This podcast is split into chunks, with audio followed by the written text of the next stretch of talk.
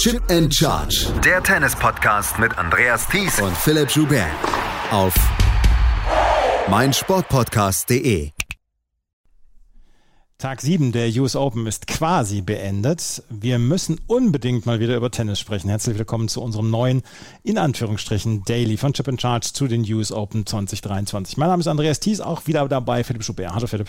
Hallo Andreas. Wir wollen jetzt so ein bisschen aufarbeiten, was die letzten Tage dann auch passiert ist, während wir nicht gepodcastet haben. Aber wir müssen als erstes ganz, ganz aktuell ins Geschehen rein. Heute, was sich bisher an diesem Sonntag getan hat. Wir nehmen am Sonntagabend um 23.40 Uhr auf. Wir, ihr kriegt natürlich nachher noch die Kurzzusammenfassung von den restlichen Matches, die es in der Nacht gegeben hat. Aber wir haben so ein paar Matches beendet bekommen jetzt. Jedenfalls die Tagsession beendet bekommen. Und da wollen wir über ein Match sprechen, was ja vorher sehr viele Gemüse auch erregt hat und wo jeder jeder gedacht hat, wow, das könnte das Match des äh, Turniers werden. Das war das Match zwischen Coco Golf und Caroline Wozniacki. Wozniacki mit dieser fantastischen Comeback-Story, nachdem sie ähm, Petra Kvitova und Jennifer Brady besiegt hat und wirklich gutes Tennis gezeigt hat und Coco Golf also um die dreht sich ja das Turnier in diesem Jahr schon sehr. Und ähm, sie hat am Ende das Turnier oder das Match gewonnen, 6 zu 3, 3 zu 6, 6 zu 1. Zwei oder drei Dinge sind einem natürlich aufgefallen. Erstens nach wie vor der Druck, unter dem Coco Goff hier äh, spielt. Das ist meiner Meinung nach sehr offensichtlich. Äh, auf sie guckt im Moment die ganze USA, auch wenn die amerikanischen Herren eine gute Geschichte schreiben etc., aber auf sie guckt die ganze USA, dass sie hier möglichst gut abliefert. Ähm, zweite Geschichte, Caroline Wozniacki hat, ist nach wie vor in der Lage, wettbewerbsfähiges Tennis zu spielen. Und drittens war es zwischendurch sehr lustig anzuschauen, wie sich beide in der Vorhand-Cross, im Vorhand-Cross-Duell bekriegt haben, beide auf ihrem schwächeren Schlag. Ja, gibt schon gewisse Ähnlichkeiten im Spiel, ne? Mhm. kann man, kann man jetzt nicht leugnen. Und trotzdem hat hier schon die richtige Spielerin gewonnen und hat auch die Spielerin gewonnen, die mehr Möglichkeiten in ihrem Spiel hat. Und ich fand es war ein unterhaltsames Spiel und du hast ja gesagt, das war jetzt die Tagsession. Das dürfen wir bei News Open nie vergessen. Samstag, Sonntag, Montag, also das Mittelwochenende. Das ist in Amerika Feiertag. Und deswegen verschieben sie ihre wichtigen Matches in die Tagsession und nicht wie bei anderen Grand Slam in die, in die Nachtsession quasi rein. Und von daher ist das, muss man das immer ein bisschen verkehrt denken. Das, das war jetzt das große Match. Ein anderes großes Match war nach Francis Tiafo, der, der wahrscheinlich neben Coco Goff hier das Aushängeschild der US Open ist. Und ich fand unter den Umständen das eine richtig gute Leistung von Goff, weil du hast den Druck beschrieben, der ist riesig, das Stadion ist voll, die Quoten sind gut, sie ist der Star, auf den wirklich alle gucken und trotzdem ist dieser Leistungssprung, den sie hingelegt hat, ja auch erst ein paar Wochen alt. Und das heißt, wir können nicht einfach so annehmen, dass sie hier in ein Viertelfinale reinziehen wird, was sie jetzt geschafft hat. Aber gerade hier auf Wozniacki zu treffen, fand ich schon eine, schon eine ganz schöne Herausforderung. Ich habe gedacht zwischendrin, dass das Match so, so laufen könnte, wie Satz 1 und 3 gelaufen sind, aber Wozniacki hat eine Phase von Goff ausgenutzt, wo die so ein bisschen, bisschen passiv und ein bisschen ängstlich geworden ist im zweiten Satz und hat es noch spannend gemacht, hat dann ja gleich mit Break im dritten Satz geführt trotzdem, wie gesagt, Goff war, war hier die bessere Spielerin und auch die komplettere Spielerin.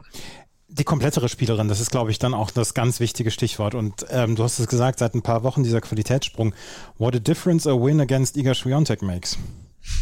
Ja, gehört natürlich dazu. Und Trotzdem war wahrscheinlich der Grundstein dieser Sieg in, in Washington, wo sie ja das 500er gewonnen hat. Davor hatte sie nur 250er Turniere gewonnen und ja ehrlicherweise auch eine ziemlich maue Phase in dieser Saison gehabt. Und wir haben alle, alle, als wirklich alle, die sich mit Tennis beschäftigen, immer über diese Vorhand gesprochen. Und du hast auch schon angemerkt, es war teilweise heute auch nicht der Knaller.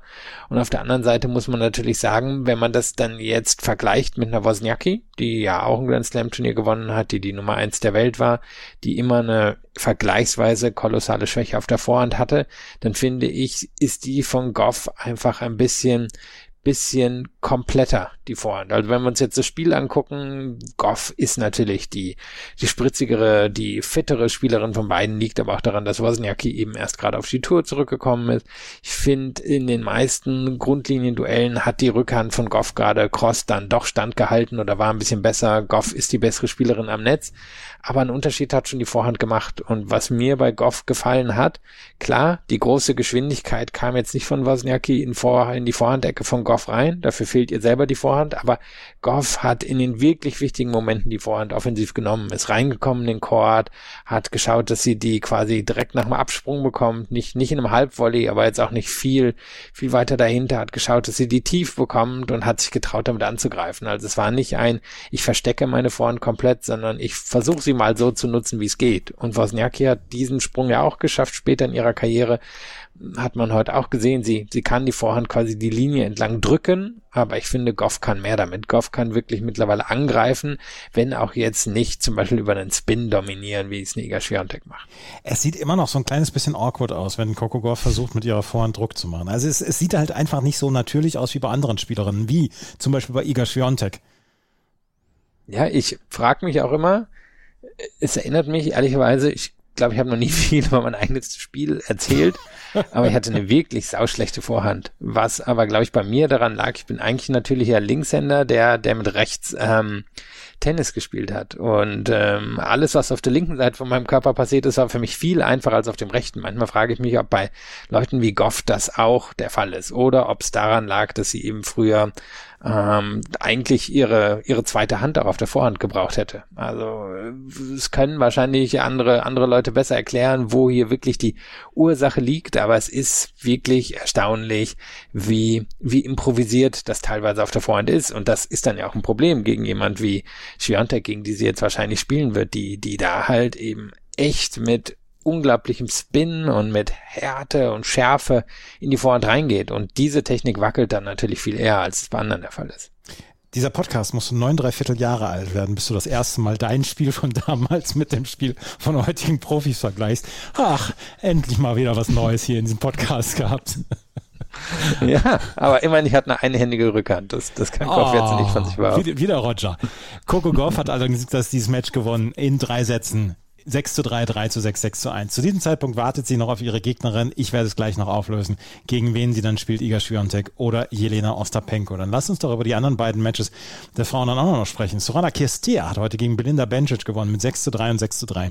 Und wir kennen Sorana Kirstea jetzt auch schon ein bisschen länger äh, auf dieser Tour. Aber ich habe es jetzt nicht nachgeprüft. Gibt es eine Spielerin, die länger zwischen zwei Viertelfinals bei Grand Slam gehabt hat, also eine längere Durststrecke von, ne, von Jahren zwischen zwei Grand Slam Viertelfinals wie Sorana Kestia. 14 Jahre ist es her, da hatte sie das erste Mal ein Viertelfinale bei einem Grand Slam ähm, erreicht. Ja, Lucic Boroni. Ah. Wer, wer sich noch an die erinnert, ähm, die müsste, oh, wann war das in den späten 90ern mal im Wimbledon Halbfinale genau. gestanden mhm. haben und dann Australian Open vor sechs, sieben, acht Jahren nochmal.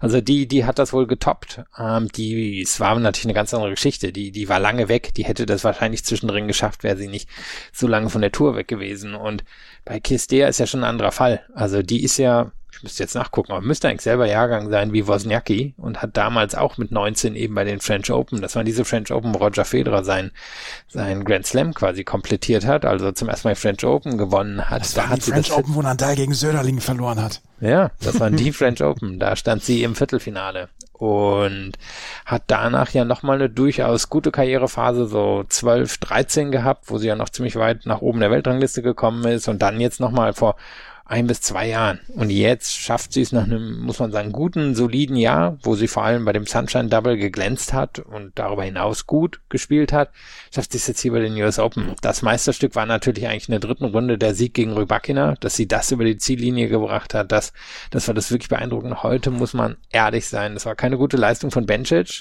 Kirstea hat Tiefe drin gehabt und Bencic hat nicht viel in ihrem Spiel gehabt. Und trotzdem gerade das es jetzt diesen Kontext setzt, dass es jetzt 14 Jahre her ist, das ist im Tennis wirklich eine Ewigkeit. Das ist wirklich eine Ewigkeit. Sie ist übrigens drei, drei Monate älter als Caroline Wozniacki, also im April 1990 geboren, Wozniacki im Juli 1990 geboren. Ein Wort zu Belinda Bencic, du hast es gerade gesagt, es war keine gute Leistung. Es ist immer wieder diese eine Leistung bei Belinda Bencic, die dafür sorgt, dass sie nicht weit kommt in solchen Turnieren und nicht den großen, ganz großen Erfolg hat, den sie spielerisch, ja, rein spielerisch drauf hätte. Ja, der ganze Sommer war jetzt ehrlicherweise nicht so der Knaller. Da, da muss man schon ehrlich sein. Also ich fand nach Wimbledon, naja, eigentlich auch in Wimbledon, also irgendwie seit dieser Verletzung, die war ja so gut ins Jahr reingekommen, hat sich dann verletzt, ist dann bei dem French Open wiedergekommen und seitdem wackelt's doch ein bisschen. Und für mich nicht ganz erklärlich. Heute muss man sagen, hat sie beim zweiten sehr gewackelt. Den den hat Kirstea sehr fein säuberlich zerlegt. Der ist normalerweise besser bei Bencic und für mich wirkte sie sehr ungeduldig in ihrem Spiel und irgendwie unrund und unzufrieden. Und sie ist ja eine, die eigentlich sehr meisterhaft weiß, das Tempo der Gegnerin zu nutzen, es dann noch schneller zu machen, die tolle Winkel aufbauen kann. Aber heute, heute war das nichts. Und Kirstea, das muss man auch sagen, hat ihr nachher nochmal die Tür sehr weit aufgemacht. Bei 5-2 im dritten Satz ging das fix, hat Kirstea schnell den Aufschlag abgegeben, als sie aufs Match serviert hat. Und dann ist das aber Bencic genauso schnell passiert. Und das, das unterscheidet sie dann im Moment zumindest von vielen Spitzenspielerinnen. Sorana Kirstea steht also im Viertelfinale und dort trifft sie auf Karolina Muchova. Die hat heute gegen Wang Jingyu gewonnen mit 6 zu 3, 5 zu 7 und 6 zu 1. Da ich das Spiel kommentiert habe, kann ich es gerade mal zusammenfassen. Der erste Satz war ein relativer Routinesatz von Karolina Muchova die hat, die war sie, die war die sicherere. Äh, Wang Jinyu konnte nicht viel mit dem mit der Variabilität anfangen und vor allen Dingen hat sie selber wenig Power kreieren können. Carolina Muchova hat lange Zeit dann aus dem Halbfeld quasi schon die die Bälle ähm, schlagen können und die Winner ansetzen können. 6 zu 3 war das. Im zweiten Satz war es deutlich enger, vor allen Dingen, weil Muchova gar nicht ihren Aufschlag halten konnte so richtig. Und äh, Wang Jingyu hat dann irgendwann bei 5 zu 5 hat sie dann das entscheidende Break gemacht und konnte zum 7 zu 5 ausservieren. Der dritte Satz war dann allerdings der stärkste Satz insgesamt von dem Match und der stärkste Satz dann auch von Muchova. Sie konnte dort ihre, ihr komplettes Spiel dann ausspielen und Wang Jingyu ist so ein bisschen vor eine Wand gelaufen dort. Sie hat es nicht mehr hinbekommen, ihr Spiel durchzuziehen, wurde immer wieder von Muchova zurückgedrängt und am Ende gewinnt Muchova mit 6 zu 3, 5 zu 7 und 6 zu 1. Muchova Finale in Roland Garros, Finale in Cincinnati. Jetzt ist sie im Viertelfinale bei den French Open. Was für ein Jahr. Letztes Jahr um diese Zeit war sie auf Platz 235 der Weltrangliste. Ja, das hat sie ja bei allen Grand Slams mindestens das Viertelfinale erreicht. Mhm. Also das, das ist schon ziemlich beeindruckend. Haben nicht so viele auf der Tour geschafft. Und sie ist, würde ich jetzt sagen, schon die Favoritin auch hier im Viertelfinale. Also hat wirklich eine gute Chance, auch hier es wieder unter die letzten vier zu schaffen. Man muss sagen, heute war es in New York heiß da denke ich, hat sie Probleme mit gehabt, wie, wie viele eben damit Probleme haben. Sie ist auch keine derjenigen, die in den USA zwischendrin lebt. Ganz viele leben ja in Florida. Für die ist das jetzt eher, eher was Normales. Bei ihr eben nicht. Und hätte eigentlich erwartet, dass sie das klarer gegen Wong gewinnt, die, die eine gute Rückhand hat, die eine solide Spielerin ist, die aber jetzt meiner Meinung nach nicht, nicht das Spiel hat, um Mochova wirklich unter Druck zu setzen. Und jetzt denke ich, kann man das eben auch kombiniert sehen mit dem Match in der Runde davor, wo sie Taylor Townsend in einer engen Geschichte besiegt hat und Townsend ja wirklich vorher so ein bisschen der, der Favoritinnen-Schreck gewesen und die beiden Leistungen zusammengekoppelt, würde ich sagen, spricht wieder sehr für Mochova. Und jetzt Favoritin im Viertelfinale und dann gucken wir mal, wer auf oben kommt ähm, aus dem Halbfinale. Sie, sie hat ja nun schon mal in diesem Jahr es geschafft, in einem großen Halbfinale eine Favoritin zu schlagen. Ja, das hat sie tatsächlich geschafft. Bei den French Open hat sie äh, Arena Sabalenka in einem fantastischen Match damals in drei Sätzen besiegt und vielleicht kann sie das dieses Jahr oder dieses Jahr bei den US Open dann auch wieder machen. Vor allen Dingen, sie wird sich, ähm, falls sie sich qualifiziert, wird sie sich das wahrscheinlich anschauen. Sie wird wahrscheinlich die Nachmittagssession bekommen, Coco Golf gegen Schwiontek vielleicht, dann die Night Session, das wird wahrscheinlich so sein und dann kann sie sich das, wenn sie gewinnt, dann in Ruhe anschauen. Lass uns gerade einen Blick noch werfen auf die Achtelfinals, die wir morgen erleben bei den Frauen. Wir haben Maketa Vondrushova, die gegen Ekaterina Alexandrova eine fantastische Leistung gebracht hat. 6-2, 6-1 trifft auf Peyton Stearns. Eine weitere coole Geschichte bei den In den USA, aber Peyton Stearns wird so ein bisschen, ja, fällt so ein bisschen hinten drüber, weil es so viele andere Geschichten gibt bei den USA und mit den US-amerikanischen Tennisspielerinnen und Tennisspielern. Madison Keys hat in drei Sätzen, in drei engen Sätzen, ich durfte das Spiel kommentieren, gestern gegen Ludmila Samsonova gewonnen. Ähm, war eine super Partie von Keys. Trifft auch Jessica Pegula, die hat gegen Elena Svitolina in einem tollen Match in drei Sätzen gewonnen. Ons Jabeur musste sich wieder durchquälen hat in drei Sätzen gegen Marie Buskova gewonnen, ist vielleicht jetzt hoffentlich wieder fit, spielt gegen Jinwen Zhang, die hat sich in einem zähen Match gegen Lucia Bronzetti durchgesetzt.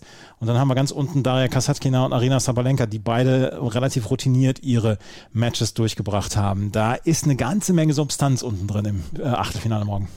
Auf jeden Fall. Also wir haben zwei, wo es natürlich eine klare Favoritin gibt. Stearns gegen Vondrushova ist Vondrushova schon, schon die Favoritin. Und Stearns ist ähm, quasi das Äquivalent von Ben Shelton, ist im Moment aktueller College Champion und hat es auch unglaublich schnell geschafft und ist eine, eine rundum solide Spielerin mit, mit durchaus Feuer. Aber Vondrushova kriegt ja im Moment einfach alles zurück. Alles. Also die, die, die ist da schon, schon die Favoritin, keine Frage. Und ich finde es wirklich beeindruckend. Ich habe es jetzt, glaube ich, nach den letzten zwei Matches schon gesagt, aber ich würde wirklich ein Ausrufezeichen dahinter setzen, weil wir es so häufig so anders bei Damen und bei Herren gesehen haben, wie sie hier hinkommt und quasi ihren, ihren Wimbledon-Titel bestätigt mit mindestens einem Achtelfinale, vermutlich einem Viertelfinale. Das, das ist schon sehr beeindruckend. Sabalenka gegen Kasatkina ist für mich auch Favoritin, einfach weil Sabalenka doch einen so viel besseren Aufschlag hat, der hier mhm. bei den Bedingungen dann den Unterschied machen dürfte.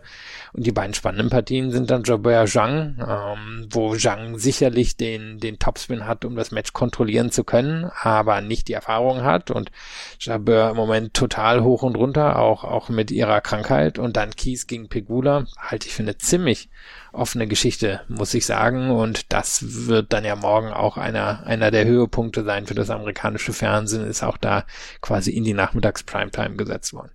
Ähm Kies machte auf mich einen sehr, sehr guten Eindruck im Match gegen äh, Jessica Pegula. Sie hat ihre Nerven bewahrt, auch wenn sie den ersten Satz dort verloren hat. Und ähm, da bin ich sehr gespannt drauf. 18 Uhr ähm, deutscher Zeit am heutigen Tag, wenn ihr das hört, trifft Madison Keys auf Jessica Pegula. Danach Carlos Alcaraz gegen Matteo Arnaldi und in der Night Session dann Daria Kasatkina gegen Arina Sabalenka und in der Night, Night, Night Session Alexander Zverev gegen Yannick Sinner. Über den sprechen wir gleich.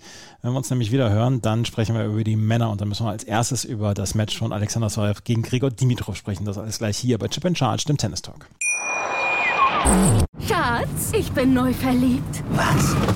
Drüben. Das ist er. Aber das ist ein Auto. Ja, eben. Mit ihm habe ich alles richtig gemacht. Wunschauto einfach kaufen, verkaufen oder leasen. Bei Autoscout24. Alles richtig gemacht.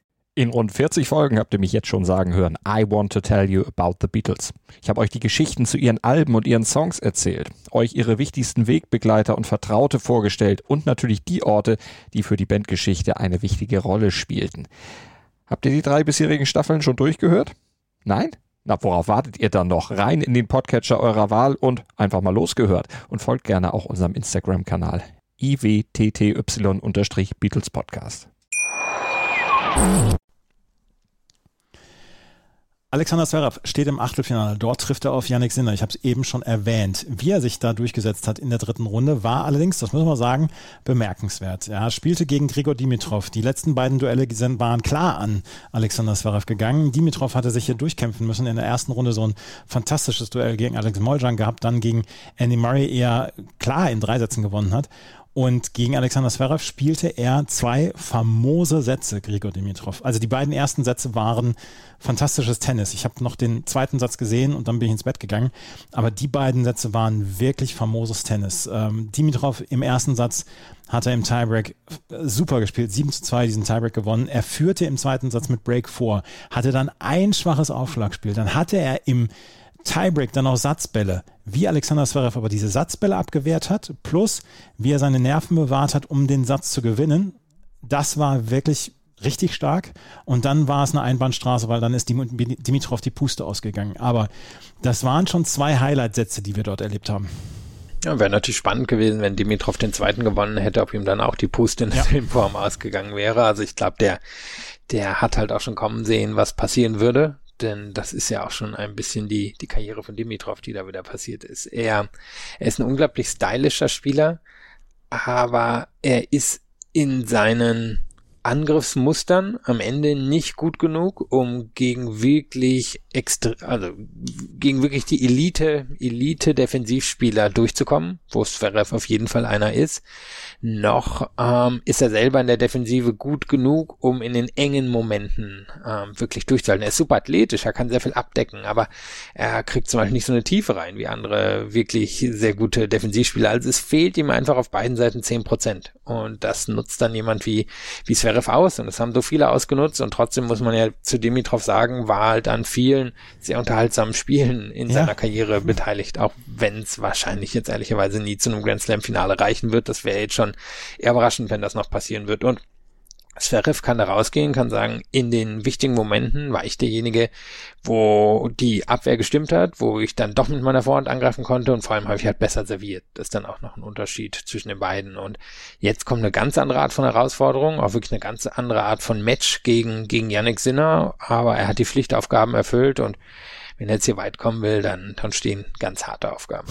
Ja, also der Weg wird ab jetzt ganz schön steinig. Wenn er weit kommen will, dann müsste er jetzt hintereinander Yannick Sinner und Carlos Alcaraz aus dem Weg räumen. Davon gehen wir jetzt erstmal aus, dass Carlos Alcaraz warten würde, weil das Matteo Arnaldi jetzt da morgen die Sensation packen wird.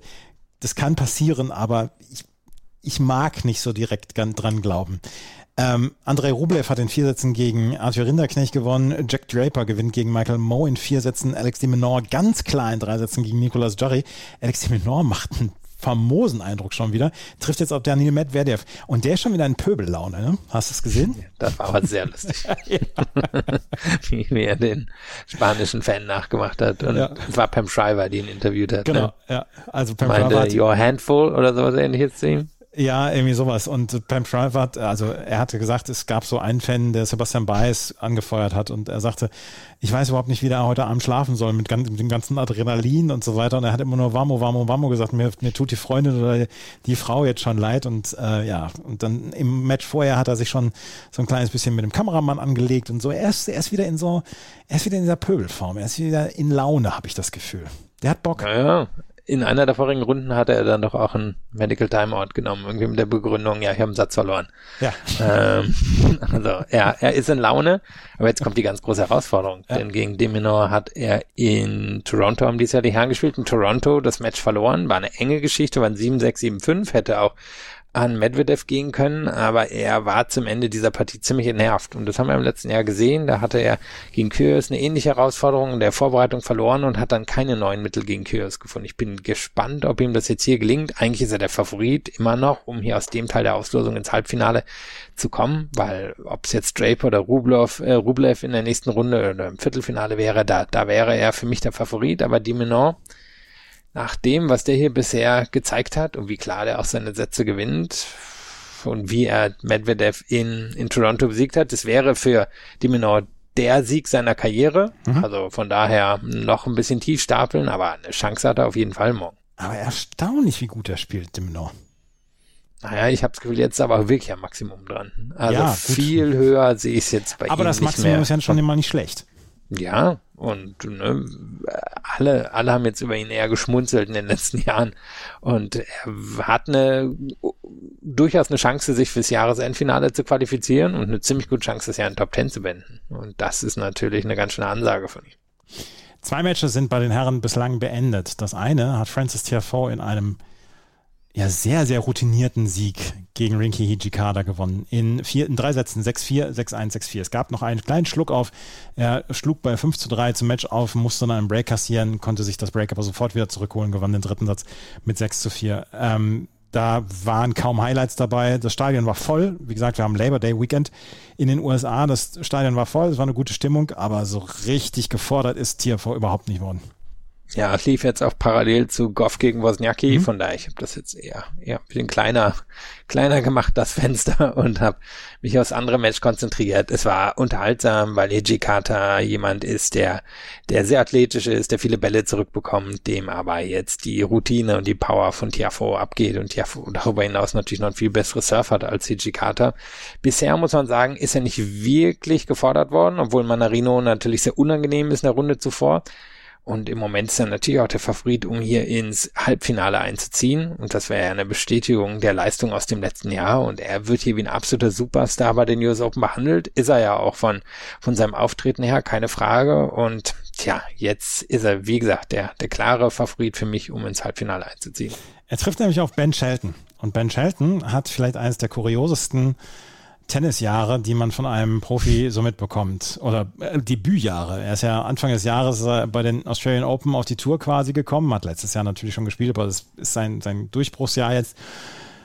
Kommt ins Viertelfinale bei den Australian Open, hat dann eine Bilanz von 7 zu 18. Wir haben ihn quasi gar nicht gesehen während der Saison. Also er hat sehr, sehr viele Erstrundenniederlagen gehabt und hat wirklich uninspiriert gespielt. Auf dem, auf dem Sand ist er übel verkloppt worden zwischendurch, weil das war auch richtig sein erstes Mal auf dem roten Sand. Dann kommt er zu den US Open und erreicht hier dann auch das Viertelfinale. 6-4, 6-3, 4-6, 6-4 gegen Tommy Paul. Tommy Paul hatte überhaupt keine Mittel gegen Ben Shelton, der erstens gut retourniert hat und zweitens ähm, jetzt wo John Isner zurückgetreten ist, sich gedacht hat, es muss ein neuer Sheriff in die Stadt kommen. Zweimal mit 149 Meilen aufgeschlagen. Die härtesten Aufschläge, die es bei den US Open jemals gab, wie ich gelesen habe. Ja, und ja wirklich ein schräges Match, weil Shelton liegt erstmal 0-3 hinten, wehrt zwei oder drei Breakbälle ab, gewinnt den ersten Satz dann noch mit 6-4, dominiert dann ganz klar für die nächsten anderthalb Sätze, kriegt dann wirklich den großen Schluck auf, gibt den Satz noch ab und ist dann im vierten Satz routiniert genug. Und das Kuriose ist ja jetzt, wenn man auf die Statistiken guckt, am Ende hat Tommy Paul mehr Punkte hinterm ersten Aufschlag gewonnen. Ähm, aber hinter dem zweiten dann nicht wirklich eine Chance. Und wenn man jetzt noch mal ein bisschen näher ins Match reinguckt, dann hat Shelton vor allem bei den wichtigen Punkten sehr gut aufgeschlagen und er hat bei den wichtigen Punkten das Netz richtig angegriffen und Paul hat halt nicht so, so das Mittel in seinem Spiel gefunden. Der war für mich heute wirklich so ein bisschen, oh, also da, da kam nicht viel abseits des ersten Aufschlags und Normalerweise ist er von der Grundlinie für mich der, der bessere Spieler. Ähm, Shelton hat ihm teilweise gar nicht so viel Tempo angeboten. Man denkt ja bei Shelton, der haut immer drauf, aber der, der hat es eigentlich ganz gut variiert. Paul mag es ja nicht so gerne, wenn er, wenn er selber das Tempo machen muss. Das, das sah jetzt für mich so ein bisschen aus wie Teil der Taktik. Trotzdem muss ich sagen, bin ich von Paul am Ende eher enttäuscht gewesen. Der musste den Anspruch nach diesem Sommer haben, hier mindestens das Viertelfinale zu erreichen und war jetzt für mich nach den ersten drei Spielen des Matches eine ziemliche Enttäuschung. Mich hat dieses Match so ein bisschen an, an 90er Jahre amerikanisches Hartplatz-Tennis erinnert. So, so Taylor Dent gegen Robbie Ginepri. Daran hat es mich heute so ein bisschen erinnert. Ist kein Kompliment. Nee, ist kein Kompliment. nicht, nicht mit diesen Namen, die ich da gerade erwähnt habe. Ähm, also es, es war nicht das unbedingt beste Match, wirklich. Also müssen wir jetzt auch nicht, müssen wir jetzt auch nicht hochjazzen oder so, dass es vier Sätze bewegendes Hartplatztennis oder so war. Aber ähm, ja. Ja, also man kann schon sagen, das beeindruckend von Shelton, fünf Grand Slam Turnier gespielt, zweimal das Viertelfinale erreicht. Er ist immer noch nur 20 Jahre alt. Er ist jemand, dem diese großen Chords unglaublich liegen. Fand ich auch ganz spannend, als er nach dem Match gesagt hat, naja, also die 149 Meilen hat er nur geschlagen, weil das Publikum halt so abgegangen ist, sonst, sonst hätte er das nicht in, in sich drin gehabt. Also der, der nimmt das schon total mit. Der wird jetzt aber im Viertelfinale gegen Tiafo wahrscheinlich die meisten Leute nicht auf seiner Seite haben und Tiafo schlägt eben auch fantastisch auf und ist von der Grundlinie einfach zwei, drei, vier Jahre weiter. Und das ist ja das krasse Ding an Shelton. Shelton hat halt noch Potenzial, so viel besser von der Grundlinie zu werden. Er, hat schon fantastisch erstes Surf und er ist jemand, der, der wirklich gut und kompetent am Netz ist, der ein ziemlich gutes Spielverständnis hat, aber der kann noch so viel besser in, in seinen Grundschlägen werden. Und wenn er das schafft, dann ist er ein Top-5-Spieler. Ist vielleicht noch drei Jahre entfernt, aber er ist halt auch erst 20. Ja, also wie gesagt, da ist noch eine ganze Menge drin. Ähm, und ich will das jetzt auch nicht in irgendeiner Weise runterziehen oder so. Das war in Ordnung und Ben Shelton steht hier im Viertelfinale und trifft auf Francis TFO.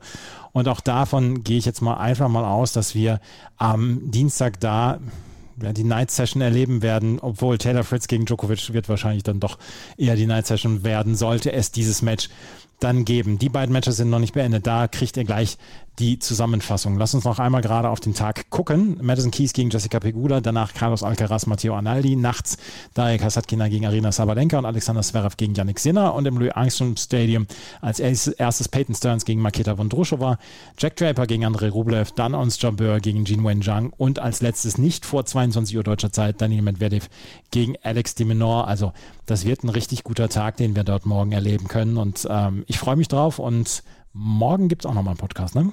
Ja, auf jeden Fall. Dann machen wir den morgen und dann am Dienstagmorgen nach dem Match von Zverev gegen äh, Yannick Sinner werde ich das dann auch nochmal zusammenfassen. Das war es mit dem mit der Day Session und die Kurzzusammenfassung der Night Session kommt jetzt.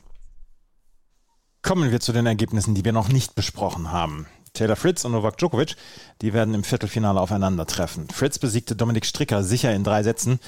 Im gesamten Match verlor der US-Amerikaner nur ein einziges Mal seinen Aufschlag. Stricker, der vor dem Match in den sozialen Medien noch Nelson Mandela zitiert hatte, hielt gut mit, hat am Ende aber vor allem beim Return keine Antworten.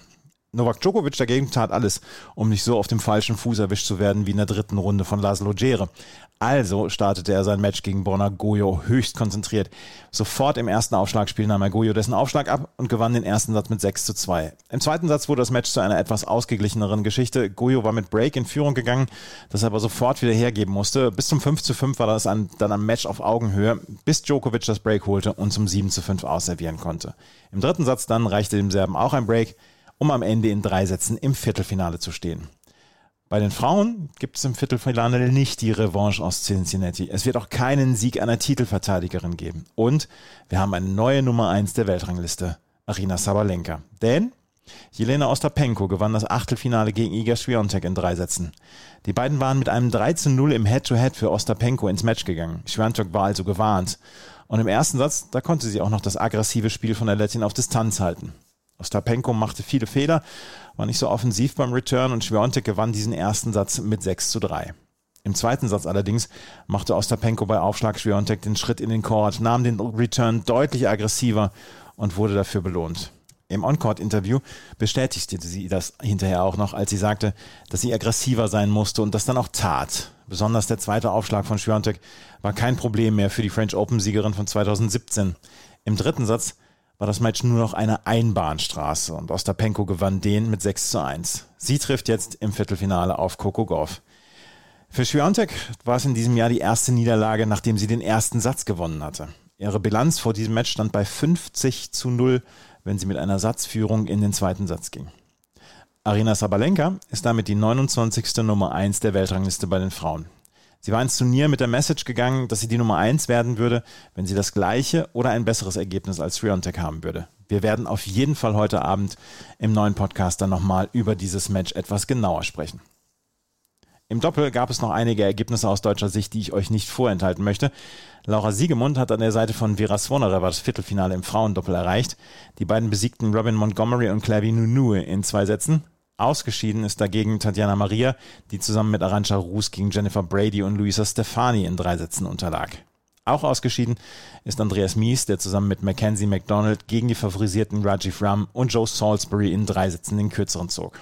Im Mixed hatten Tim Pütz und Juliana Olmos keine Chance gegen Demis Roas und Hugo Nies. Das war's mit der heutigen Ausgabe von Chip and Charge im Tennis Talk. Wir hoffen, es hat euch gefallen. Wenn es euch gefallen hat, freuen wir uns natürlich wie immer über Bewertungen, Rezensionen auf iTunes und auf Spotify. Folgt uns bei Twitter und bei Instagram. Und wenn ihr uns finanziell unterstützen mögt, dann freuen wir uns auch darüber. In den Show Notes gibt es den Link zu Steady bzw. PayPal und da könnt ihr dann entweder mit einer Einmalzahlung unterstützen oder bei Steady mit einer regelmäßigen Zahlung. Vielen Dank fürs Zuhören. Bis morgen. Auf Wiederhören. Chip and Charge. Der Tennis-Podcast mit Andreas Thies und Philipp Joubert.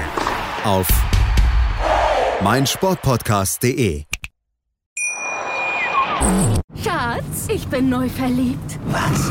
Da drüben. Das ist er. Aber das ist ein Auto. Ja, eben. Mit ihm habe ich alles richtig gemacht. Wunschauto einfach kaufen, verkaufen oder leasen. Bei Autoscout24. Alles richtig gemacht. Wie baut man eine harmonische Beziehung zu seinem Hund auf? Puh, gar nicht so leicht. Und deshalb frage ich nach, wie es anderen Hundeeltern gelingt, beziehungsweise wie die daran arbeiten. Bei Iswas Dog reden wir dann drüber. Alle 14 Tage neu mit mir, Malte Asmus und unserer Expertin für eine harmonische Mensch-Hund-Beziehung, Melanie Lippisch. Iswas Dog mit Malte Asmus. Überall, wo es Podcasts gibt.